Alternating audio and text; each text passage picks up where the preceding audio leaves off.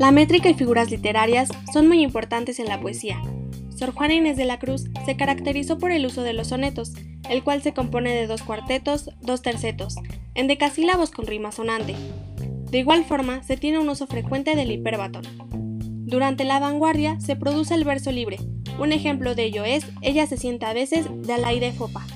Ella utiliza figuras de repetición, como el paralelismo, paranomasia y anáfora. Rosario Castellanos escribió con base a modelos femeninas, como Ana Karenina y Madame Bovary, para utilizar la ironía, y de esa forma rebelarse contra la ideología que se tenía de la mujer. Es importante recalcar que la formulación de textos poéticos no tiene distinción de género,